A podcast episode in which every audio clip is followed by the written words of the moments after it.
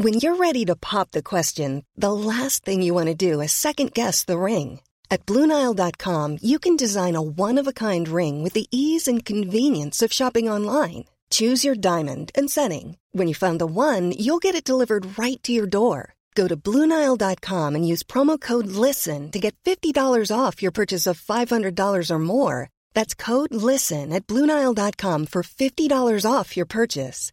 Bluenile.com code LISTEN. Porque el mundo actual no se entendería sin la economía y los negocios. Acompaña a Mario Maldonado, el columnista de negocios más joven y objetivo del periodismo financiero, en su programa Bitácora de Negocios.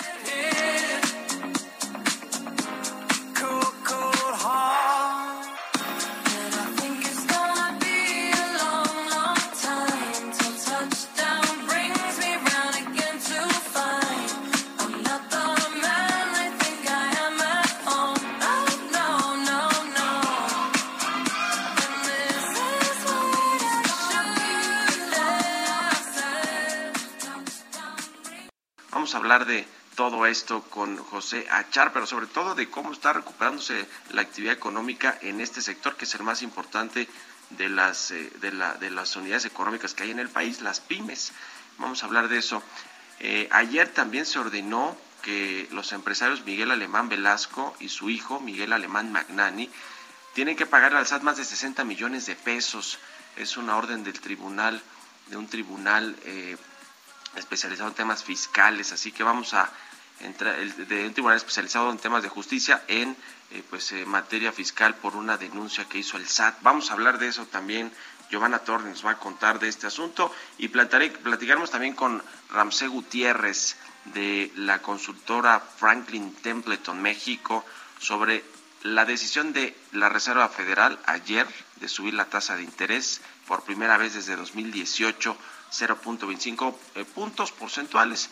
Un cuarto de punto aumentó la tasa, pero vamos a entrarle a los detalles de lo que pues eh, eh, dijeron los integrantes de la FED ayer en esta decisión. Así que vamos a entrar a estos temas hoy aquí en Bitácora de Negocios. Quédense con nosotros en este jueves 17 de marzo. Vámonos con el resumen de las noticias más importantes para comenzar este día con Jesús Espinosa.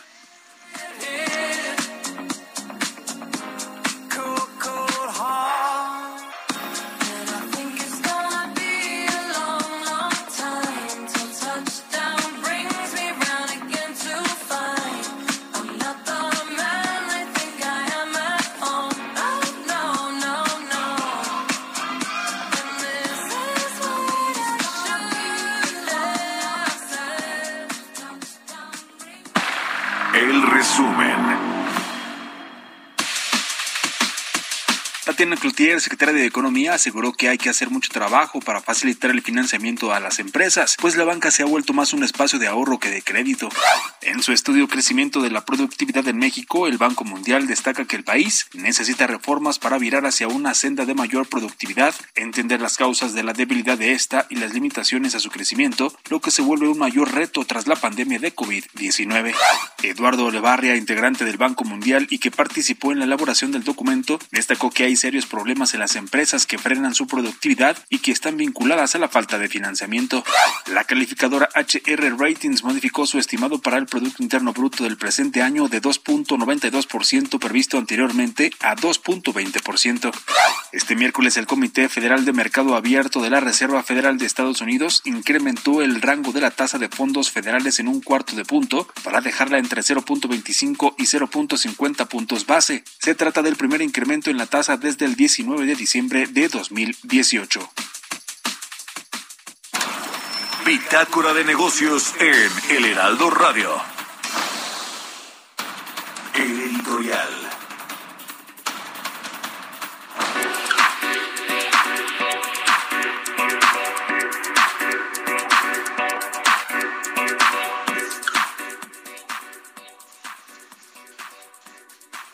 A marcas forzadas se va a inaugurar la próxima semana el Aeropuerto Internacional de Santa Lucía, el Felipe Ángeles, este aeropuerto que bueno, pues eh, el presidente López Obrador se empeñó en desarrollar a pesar de que había toda una infraestructura muy avanzada en Texcoco y el presidente López Obrador pues no le importó eso, fue un golpe en la mesa. de comunicaciones del presidente López Obrador en esta administración federal pues reconoce que fue un capricho del presidente López Obrador, una decisión política 100%, cancelar este aeropuerto, como todo lo que hace Andrés Manuel López Obrador, toma decisiones políticas, no económicas, mucho menos técnicas, no le interesa nada de eso, a pesar de que pues al país le salga más caro pues pagar eh, la indemnización de los, eh, de los bonos y de las empresas que estaban metidas en el aeropuerto y eh, pues también construir un, uno más que, que por cierto aumentó su precio ya de forma relevante. Eh, hay un sobreprecio de, la, desde la estimación original de este aeropuerto eh, que va a costar más de 120 mil millones de pesos. Esta base aérea militar, que va a ser la más lujosa y la mejor base aérea militar del mundo, que el presidente López Obrador, pues dice que es un aeropuerto internacional. En fin, se va a eh, inaugurar pronto y vienen los siguientes proyectos, que eso se pone interesante porque de los cuatro principales proyectos de infraestructura de la administración del presidente López Obrador, digamos que los cuatro caprichos del presidente que a pesar de que la mayoría, creo que salvo el corredor transísmico que, que lo han querido hacer muchos presidentes, eh, los otros tres pues en realidad no tienen viabilidad económica, es, son un capricho del presidente López Obrador. En fin, Vamos a tener este aeropuerto que no va a servir de mucho, no, no va a tener vuelos internacionales, salvo los de Venezuela, alguna otra aerolínea quizá de Bolivia, Argentina, algunos de estos países con los que el presidente lleva buena relación.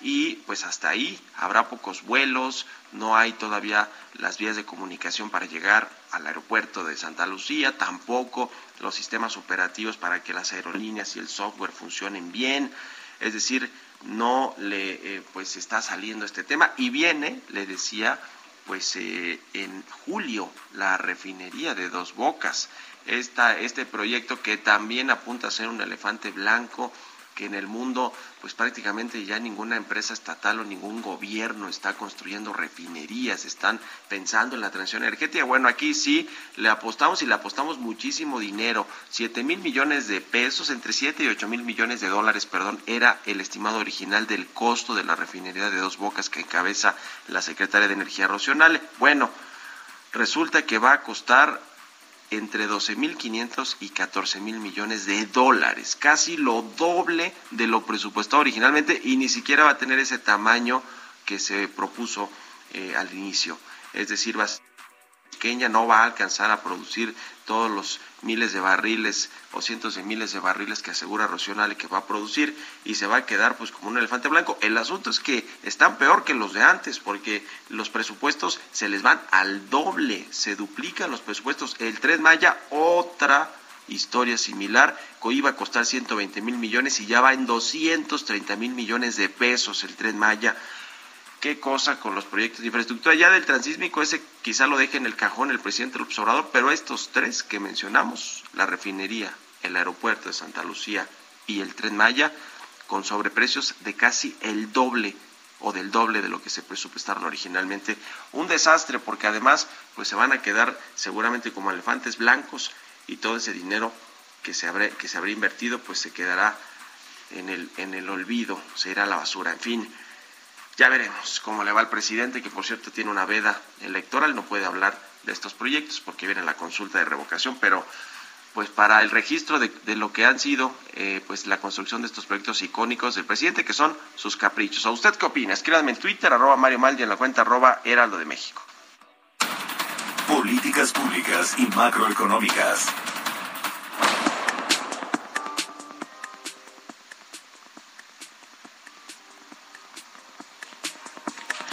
Y bueno, pues eh, como todos los jueves está eh, nuestro compañero y amigo Gerardo Flores, nos va a platicar, él está aquí todos los jueves hablando de temas de políticas públicas y nos va a platicar de este estudio del Banco Mundial. México estancó su productividad laboral en los últimos 30 años. Mi querido Gerardo, adelante, muy buenos días.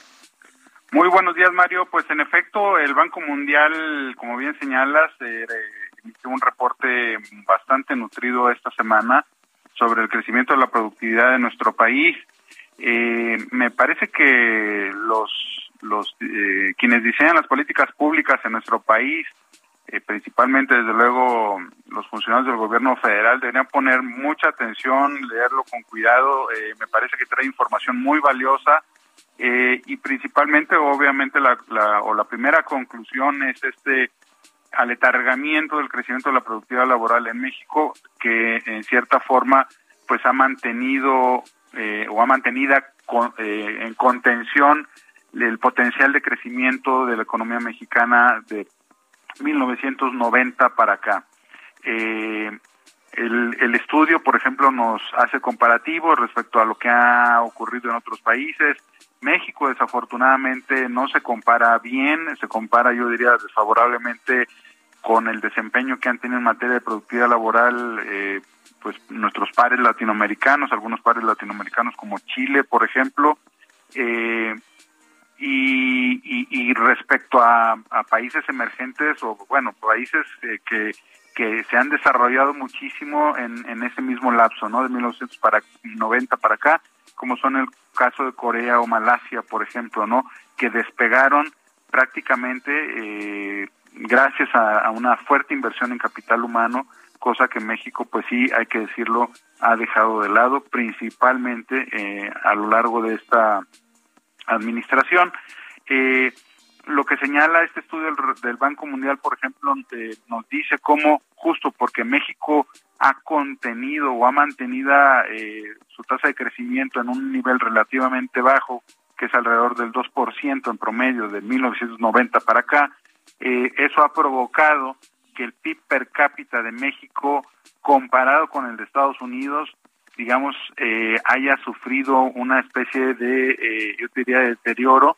Es decir, el, el PIB per cápita de Estados Unidos ha crecido más que el de México en ese mismo lapso y de ser o de equivaler casi el punto eh, o el punto tres, eh, perdón, la tercera parte del PIB per cápita de Estados Unidos en 1990 eh, pues para mil, para 2019 ya representaba solo una quinta parte, o sea, de representar una tercera parte, ahora representamos una quinta parte del, eh, del PIB per cápita de los Estados Unidos. Eso nos indica el tamaño del problema que tenemos por resolver, eh, porque México no está creciendo y no está creciendo en gran parte por la eh, baja productividad laboral, y la baja productividad laboral obedece en gran parte a que no estamos haciendo una adecuada inversión en capital humano, ¿no?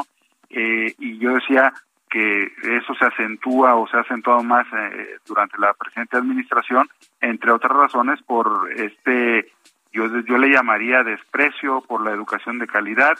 Eh, vimos primero cómo hubo esta contrarreforma educativa que desmanteló la, la reforma que se había instrumentado en la administración anterior que privilegiaba la educación de calidad, pero también privilegiaba, como parte de un esfuerzo de elevar la calidad, eh, privilegiaba las escuelas de tiempo completo, eh, que en nuestro país hemos sabido eh, a finales de este, del mes de febrero que la Secretaría de Educación Pública ha decidido desaparecer y entonces pues este eh, lo, lo, que estamos viendo es que hay un, un, una anemia digamos en el esfuerzo por invertir en educación de calidad y, por invertir en capital humano en nuestro país. Entonces, eh, pues estamos estamos este, ante un gran reto porque pues México se está comparando desfavorablemente en, en el desempeño, en crecimiento de la productividad laboral y, el Banco Mundial nos lo está poniendo de relieve esta semana. Y pues como te decía eh, es muy importante que podamos eh, hacer que nuestros servidores públicos, quienes diseñan las políticas públicas, se echen un clavado y entiendan bien eh, pues dónde está eh, cojeando México y pues por dónde podemos empezar a componer algunas cosas. Hasta aquí mi comentario, muchas gracias Mario. Un saludo para ti y para todo el auditorio. Economía y mercados.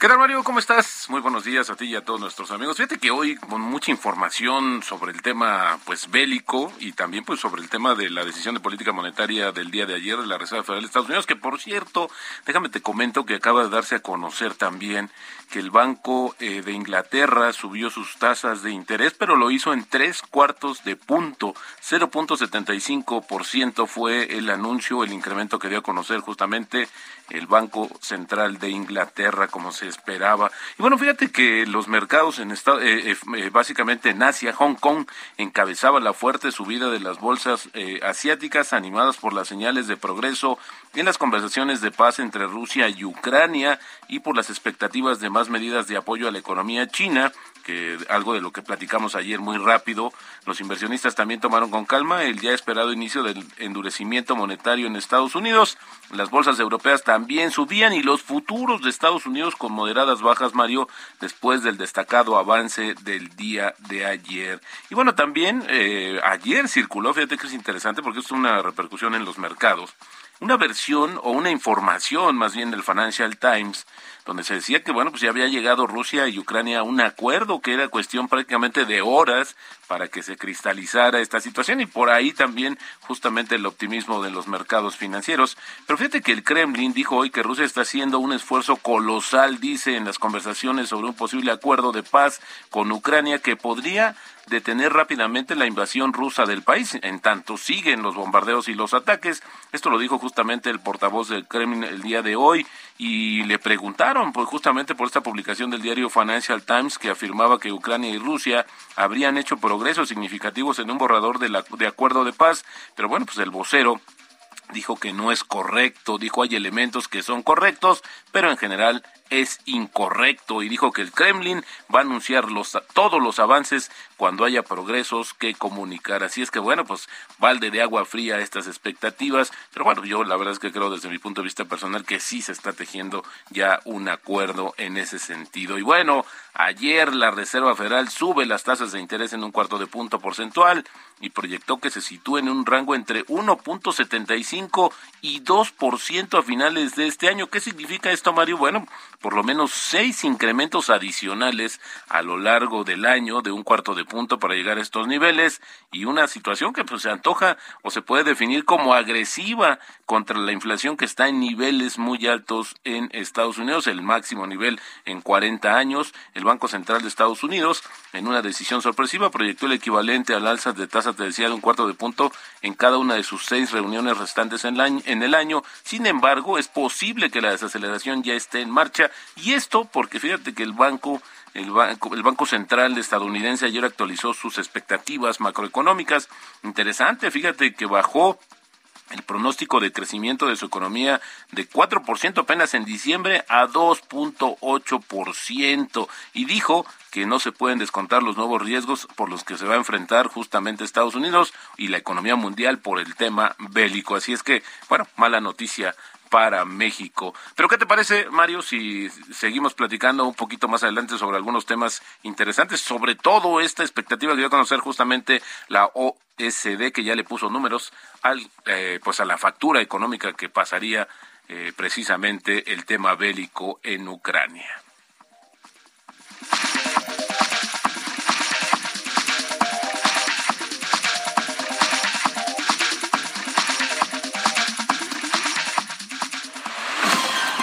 Continuamos en un momento con la información más relevante del mundo financiero en Bitácora de Negocios con Mario Maldonado.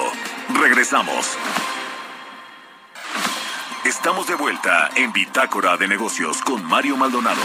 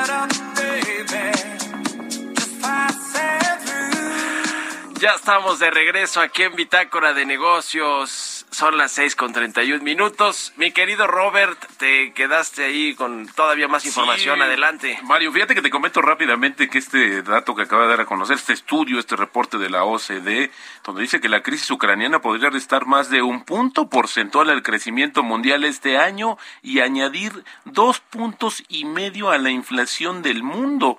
Y bueno, pues al final lo que está también comentando este organismo es que aumente el gasto público de forma selectiva como respuesta para paliar estos impactos. Fíjate que Rusia y Ucrania solo representan 2% del PIB mundial, pero su impacto en los mercados de la energía y las materias primas es mucho más alto que esta participación. De ahí de la preocupación justamente de este organismo. Ya le puso eh, números a la factura que traería el tema bélico para el mundo. También rápidamente te comento que los precios minoristas de las gasolinas en China subieron a niveles que no se veían desde al menos en el año 2006, mientras que los precios del diésel crecieron a un máximo de una década después de que los indicadores de referencia mundiales del petróleo se dispararan eh, tras la invasión rusa en Ucrania. También te comento rápidamente que hay mucho nerviosismo, Mario, porque se supone que el día de ayer justamente el gobierno de Rusia tenía que pagar eh, un par de cupones por 117 millones de dólares de intereses de dos bonos soberanos denominados en dólares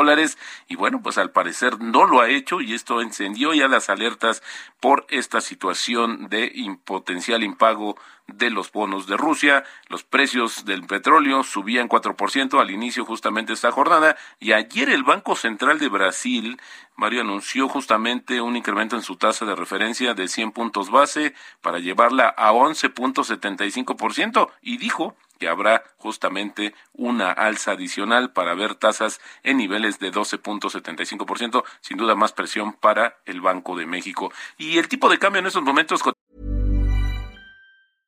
Ready to pop the question? The jewelers at BlueNile.com have got sparkle down to a science with beautiful lab-grown diamonds worthy of your most brilliant moments. Their lab-grown diamonds are independently graded and guaranteed identical to natural diamonds, and they're ready to ship to your door. Go to BlueNile.com and use promo code LISTEN to get $50 off your purchase of $500 or more. That's code LISTEN at BlueNile.com for $50 off. BlueNile.com code LISTEN.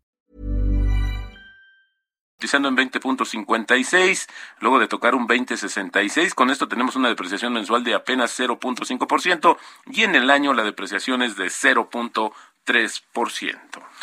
Muy bien, muchas gracias mi querido Robert. Nos vemos al ratito en la televisión. Al contrario, Mario, muy buenos días. Roberto Aguilar, síganlo en Twitter, Roberto AH. Vámonos con el segundo resumen de noticias aquí en Bitácora de Negocios. El resumen. BBVA prevé que los incrementos en el precio del petróleo por el conflicto bélico entre Rusia y Ucrania beneficiará más a Pemex que a las finanzas públicas de México, ya que si bien tendrá mayores ingresos y necesitará una menor capitalización por parte del gobierno, el costo de amortiguar las subidas de precios de las gasolinas ascendería a 448.136 millones de pesos, equivalentes al 1.51% del PIB. Vicente Yáñez, presidente ejecutivo de la Asociación Nacional de Tiendas de Autoservicio y Departamentales, señaló que la lenta recuperación económica, el alza de precios en productos, la posible escasez que se pueda generar por el conflicto entre Rusia y Ucrania, junto con el aumento de la tramitología, son problemas que preocupan porque retardan la recuperación. Miguel Torruco, titular de la Secretaría de Turismo, anunció que cuenta con un financiamiento del Fondo para el Medio Ambiental Mundial por 7.4 millones de dólares para cumplir con el propósito de cumplir el Objetivo de Desarrollo Sostenible número 14, que serán utilizados para proteger reservas en Oaxaca, Baja California Sur y Quintana Roo. El Infonavit y la Organización Internacional del Trabajo firmaron un convenio de colaboración para recibir formación en temas de gobernanza y diálogo social para fortalecer sus órganos colegiados en los que participan trabajadores, patrones y gobierno. Entrevista.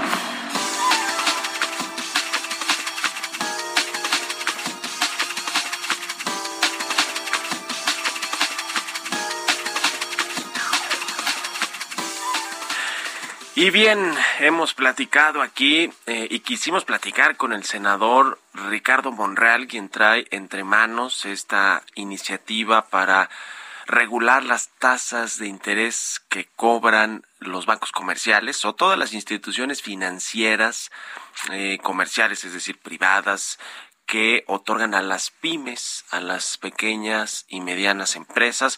Y digo regular porque no, no lo dice así abiertamente Ricardo Monreal. Ellos dicen que ofrezcan créditos baratos, pero que ofrezcan créditos, que obligar a los bancos o a las instituciones financieras a ofrecer créditos baratos a las pymes, pues es regularle las tasas de interés. Que es un tema que ya habían propuesto ahí en, en legisladores de Morena y del PT, sobre todo del PT me parece un legislador que quería, y el propio Monreal quería regular las tasas de interés, ya lo hicieron con las comisiones y ahora las tasas de interés, que ese tema pues sí es más delicado porque ese es precisamente el negocio principal de los bancos y de otros intermediarios financieros. Bueno, eh, el, el presidente de la Asociación de Bancos de México, de alguna manera pues había eludido el tema, sí, este, le preguntó el otro día Bloomberg, sí, eh, sí, este, creo que regular no es lo mejor, pero este, vamos a, tener más acceso, a darles más acceso al crédito, a las pymes y demás. Y hoy se publica en el SEO.com una nota de mis compañeras Elizabeth Albarrán, Albarrán eh, Italia López, una entrevista precisamente con Daniel Becker, el presidente de los banqueros, y ahí dice que sí están trabajando con la Secretaría de Hacienda en presentar un paquete de créditos para las micro, pequeñas y medianas empresas para impulsar pues el, la recuperación de estas empresas. Interesante, ver, veremos de qué se trata. Y vamos a hablar de, este, de estos temas con José Achar, él es director general de Cerfimex, es una SOFOM que justamente esta semana levantó dinero en la Bolsa Mexicana de Valores. ¿Cómo estás, José? Buenos días. Buenos días, Mario. Eh, muy bien, mucho gusto. Gracias por el espacio. Eh, contento de poder platicar contigo. Muchas gracias por estos minutos. ¿Cómo ves de entrada esta iniciativa y lo que dice el presidente de los banqueros con respecto a las pymes y los créditos baratos, entre comillas? Pues mira, a, todos nos conviene eh, que las empresas en México puedan tener acceso a créditos baratos. Eh, esto depende de una serie de factores, de una infinita serie de factores. Creo que es complicado pensar en que se puedan regular pero pues vamos a estar muy pendientes de ver en qué resulta todo esto. Eh, ustedes, eh, ya decía, levantaron o colocaron pues 250 mil millones, 250 millones de pesos. Uy, ojalá no, ya serían un banco, ¿no? O, algo así, ya estarían en el, en el Big Four o Big Five de los bancos comerciales. 250 millones de pesos, que es, que es eh, parte de un programa, ¿no? De, de, financiamiento a través de la bolsa. Platícanos eh, un poco de, de, esto, por favor. Claro, claro, Mario. Pues mira, es, es correcto el martes pasado, digamos que fue el campanazo, la colocación se hizo el 10 de diciembre. Ah, ok. eh, desafortunadamente no pudimos acudir a, al, al, festejo, básicamente por, por Omicron. Sí. Eh, pero finalmente se pudo hacer. Fueron 250 millones de pesos que se colocaron a través de una emisión de deuda en la Bolsa Mexicana de Valores mismos que serán destinados al, en, en, en un 100% a generar arrendamiento puro y crédito para pequeñas y medianas empresas de México. ¿Cómo, ¿Cómo ves este sector que ya decíamos es el más importante de la economía? La mayoría de las empresas en México son pymes, efectivamente, y solo un puñado eh, grandotas o, de estas eh, pues grandes empresas, ¿no? De los grandes contribuyentes, además, que, que los traen la mira y el SAT. ¿Cómo estás viendo este sector, la recuperación? Ah, me imagino que hubo muchas empresas de este sector, de las micro, pequeñas, medianas, que quebraron, que ya no reabrieron sus puertas después de la crisis. Ahora los que sí salieron de la crisis, pues requieren financiamiento, requieren eh, eh, inversiones para reactivarse. ¿Cómo estás viendo este sector que, que pues es, es, me imagino que no es nada fácil, de ser muy complicado porque pues están ahí todos los sectores económicos y las y pues muchas industrias también? Sí, sí, eh, lo mencionas correctamente. Desafortunadamente por por la, la crisis eh, sanitaria por COVID, pues muchas empresas tuvieron que, que desaparecer, pero sin embargo hay muchas otras empresas que lograron sostenerse en este tiempo. Hay sectores que se vieron de alguna manera beneficiados en, en, en pandemia. Eh, nos es, una realidad, no, no, no, no podemos quitar esto, pero eh, en estos momentos quien ya, eh, digamos, brincó esta, esta etapa, eh, lo que necesita en estos momentos es financiamiento para poder hacer frente a compra de nuevos inventarios, a pago de nóminas, a nuevos proyectos, por ejemplo, eh, donde entra el, arrendamiento público y es muy importante que las empresas que sobrevivieron puedan tener acceso en estos momentos a un financiamiento para poder hacer frente a este tipo de necesidades. Eh, nosotros estamos pues muy comprometidos con México, muy comprometidos con los pequeños y medianos empresarios que, que buscan un sano crecimiento de sus negocios y en nosotros pueden encontrar un aliado, un aliado financiero eh, eh, para poder hacer frente a todas estas, a todas estas necesidades. Ahora, eh, pues las tasas de interés están aumentando. Ayer precisamente la Reserva Federal aumentó su tasa de interés, lo cual pues es prácticamente un llamado para que el resto de los bancos centrales lo haga lo propio. En, el Banco de México ya se había adelantado con este aumento de tasas y la próxima semana tiene decisión de política monetaria y en fin va a aumentar la tasa de interés ya sea 25 puntos o medio o 50 puntos base, es decir, un cuarto de punto o medio punto. Y, y, lo, y lo hará en sus próximas decisiones hasta que, que termine el 2022 porque esa es la tónica de la Reserva Federal. ¿Cómo ves este tema? Porque pues esto encarece los créditos finalmente y hace más difícil que se coloque, ¿no? Sí, e, es, es correcto. Una, una tasa alta pues nos impide precisamente lo que se solicita, ¿no? Que, que otorguemos créditos baratos. eh, todo, todo, todo en esta vida son ciclos. Eh, y sí, desafortunadamente nos, nos toca una tendencia alcista en estos momentos, pero creemos que si se llegara a dar una, eh, eh, pues digamos, una solución al conflicto que existe hoy en día entre Rusia y Ucrania, y mientras se regularice la cadena de suministros, eh, esto quitará un poco de presión a los mercados, a la inflación y, y, automáticamente creemos que pueda darse una baja. la pregunta es cuándo, ¿no? Pero sí, sí, esto es lo que estamos persiguiendo de alguna manera. Y si esto se da, pues sí podremos ofrecer créditos baratos, ¿no? Al, al, mercado en general. Estamos totalmente alineados a, a, las tasas cuando suben y cuando bajan.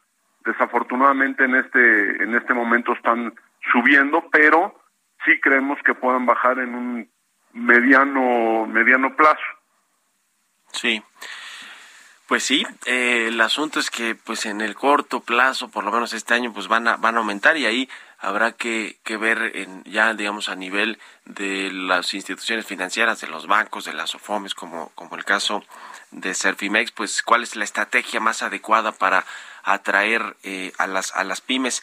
Por último, eh, quiero preguntarte, José, sobre eh, el, el, tema del a ver del crédito, de cómo salieron también las instituciones financieras, ¿no? Porque el caso de los bancos pues tienen estos índices de capitalización altísimos, tienen mucha liquidez y quisieran colocar ese dinero. El asunto es que pues hay esta demanda y, y, que además pues eh, no se les vaya a ir la, la, cartera de la cartera vencida pues al cielo, ¿no? Se trata de prestar por prestar. ¿Cómo, cómo ves tú que han salido todas las instituciones, hablando en particular de la que tú diriges de Servimex, de la crisis económica con mucha liquidez pero no tan fácil eh, colocar ese dinero, a pesar de que ustedes levantaron estos 250 millones de pesos y es parte de un programa, van a seguir eh, recaudando dinero en la bolsa?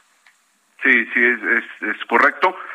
pues mira, primero que nada, eh, estoy de acuerdo contigo, prestar dinero es fácil, ¿no? Pero cobrarlo ahí es en donde viene, digamos que, que, el problema o la parte importante de nuestro negocio. Es muy importante estar eh, muy cautos, eh, como te lo comentaba yo al principio, existen muchos sectores y muchas empresas que salieron beneficiados. Hay que buscar estos sectores, hacer un análisis muy minucioso de cada una de estas empresas que necesitan el dinero y eh, pues eh, en, en, su momento poder otorgar a quien creamos nosotros que sí nos va a, poder pagar. Eh, afortunadamente en, en, en Capital hicimos un trabajo pues yo diría muy pulcro en el momento en el que sucedió la, la crisis sanitaria. Estuvimos apoyando a nuestros, a nuestros clientes. Aproximadamente el 30% de nuestra cartera solicitó eh, pues algún refinanciamiento, alguna línea alterna a todo esto. Pero bueno, eh, desde ese momento estuvimos trabajando con ellos directamente y poniéndole marca personal eh, no tuvimos eh, eh, ningún golpe, digamos, que pudiera ponernos en, en, problemas. Creemos que esto ya terminó. Seguramente a partir de, de, estos, de estos días vendrá una reactivación económica importante, que es donde creemos va a existir una oportunidad para poder colocar el, el capital que tenemos por otro lado, en la pandemia, pues estuvimos nosotros con líneas, con líneas abiertas también de, nuestros fondeadores, eh, suficientes para poder hacer frente.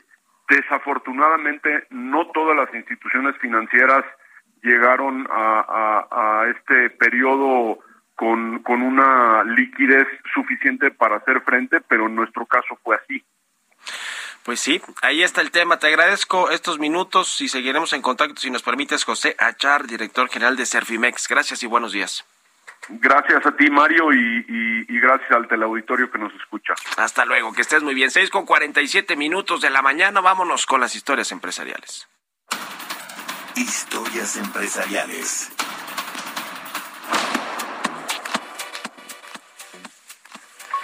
Y bien, le decía que eh, un eh, tribunal federal pues eh, le pidió, le ordenó a la familia alemán, en particular al pues expresidente del Consejo de Interjet, a Miguel Alemán Magnani y a su padre Miguel Alemán Velasco, pagar más de 600 millones de pesos que le deben al SAT. Los encontró responsables el tribunal de estos impuestos retenidos. Nos cuenta la historia Giovanna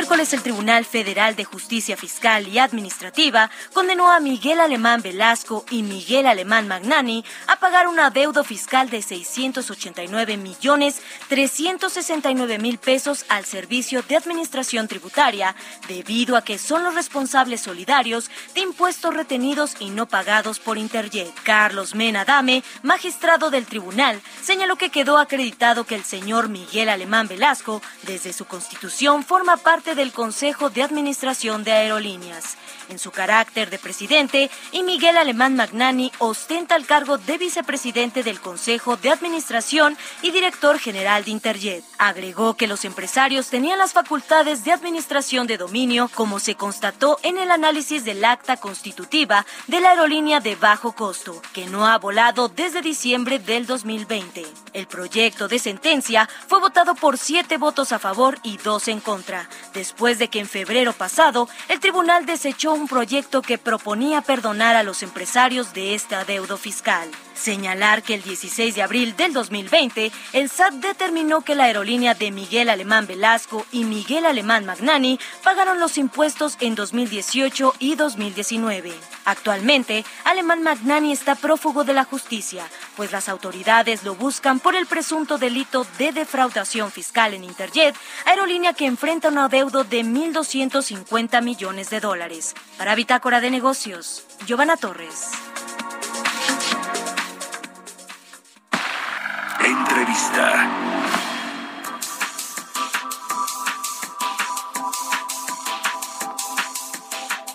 Y bien, vamos a analizar la decisión de la Reserva Federal ayer de aumentar la tasa de interés en un cuarto de punto y para eso platicaremos con Ramsey Gutiérrez, él es Vice President y co-director de inversiones en Franklin Templeton, México. ¿Cómo estás, Ramsey? Buenos días.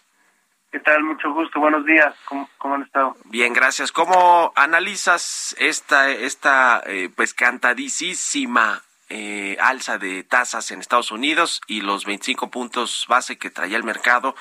Pero sobre todo un poco el mensaje, lo que comunicaron, vienen más a alzas a lo largo del año. ¿Qué, qué, te pareció? Eh, bueno, ha sido muy dicho que el enemigo número uno para este año va a ser la inflación y no va a ser ya el COVID. Y en ese sentido la FED está enfrentando a la inflación más alta de los últimos 40 años. Por eso es que en general se ha visto una necesidad por estar subiendo las tasas y no solamente en Estados Unidos, hoy también ya fue el Banco de Inglaterra y ya hemos visto lo mismo en el caso de México para la siguiente, para los meses anteriores y se podría esperar una alta también para el dentro de una semana con Banxico. Entonces, las expectativas de inflación siguen eh, incrementándose. Si vemos las expectativas que descuentan los mercados de deuda para el 1, 3, 5, 10, 20 y 30 años, han estado muy cerca de los máximos que se han podido eh, esperar para, eh, que se han podido tener en expectativa eh, por mercado en los últimos 20 años. Entonces, no cae de sorpresa esta, este aumento de inflación, sí es uno de los aumentos más agresivos que se están eh, eh, viendo que quiere hacer la Fed en los últimos 40 años. Eh, vamos a ver si realmente puede hacer una asa tan fuerte. Finalmente subir las tasas también desincentiva el crecimiento económico y pues podríamos caer en una trampa en la que la inflación se mantenga alta por temas de, de, oferta de lo que está pasando, por ejemplo, en Ucrania, eh, y del otro lado, eh, el, el crecimiento económico siga eh, siéndose afectado para los próximos años. Eh, tenemos un, par de minutitos y, quiero preguntarte dos cosas en una pregunta, eh, Ramsey. Uno es, en México, ¿qué esperan ustedes eh, de cómo acabe la tasa de interés? Hay quien dice que se va a ir hasta 9% en este 2022, la tasa de interés eh, de referencia. Y sobre este mismo tema, ¿cómo afecta eso a la banca comercial, a los créditos tradicionales, a los créditos a tasa variable que ofrece en el mercado la, la banca comercial? bueno, definitivamente hay unas expectativas muy fuertes ya de que puedan subir los tasas en México. En general las encuestas todavía no lo ponen 9%, pero sí hay eh, movimientos en el mercado que podrían hacer que se prevea una hasta del, hasta del 9%. Ahorita creo que es muy prematuro decir esto. Eh, yo creo que ahorita la presión más fuerte va a venir para Banquico, que tengan que subir entre 25 y 50 puntos base, o sea, casi medio punto porcentual para, para la próxima semana. Vamos a ver previamente el dato de inflación y vamos a ver qué tantas presiones inflacionarias ya se acumularon durante la primera quincena para ver qué tan fuerte va a tener que reaccionar Banquico la próxima semana. Y del otro lado, pues sí, o sea, hay dos cosas que van a estar afectando al eh, ciudadano. Uno es la alta inflación, eh, vamos a ver inflaciones en México todavía altas durante los próximos meses. Estamos hablando de que incluso tal vez podamos rebasar el máximo de, noviembre del año pasado, que fue el máximo de los últimos 20 años, 7.37, podamos estar viendo niveles más altos en los próximos meses, dentro de la inflación anual, y esto pues genera a la hora de subir las tasas por parte de Banquico, eh, pues una pinza, porque por un lado se suben las tasas de interés que pueden estar ligadas a un, a un crédito hipotecario o a un crédito automotriz que es ahí más común, eh, y por el otro lado tienes la otra pinta que es la inflación. Sí. Entonces sí es un momento eh, complicado para la economía. y, y, el otro asunto es también, pues se, encarece la, la eh, el salir a contratar deuda para financiar este proyectos o crecimiento tanto de las empresas como de los gobiernos. Te agradezco estos minutos para Bitácora de Negocios, Ramsey Gutiérrez. Gracias y buenos días. Buen día. Hasta luego. Con esto nos despedimos. Se quedan en las frecuencias del Heraldo Radio con Sergio Lupita. Nos vamos a la televisión, al canal 10 y nos escuchamos aquí mañana a las 6. Muy buenos días.